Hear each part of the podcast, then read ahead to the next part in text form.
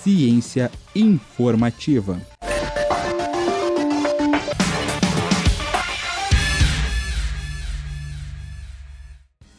O pé grande, Iere e outros seres fantásticos normalmente fazem parte apenas do imaginário das pessoas e não são temas de estudo propostos por cientistas. No entanto, para alguns grupos de cientistas, isso não é verdade. Em 2012, o Museu de Zoologia de Lausanne e a Universidade de Oxford solicitaram amostras de pelos de potenciais pés grandes e eres para qualquer um interessado em provar que esses seres existiam.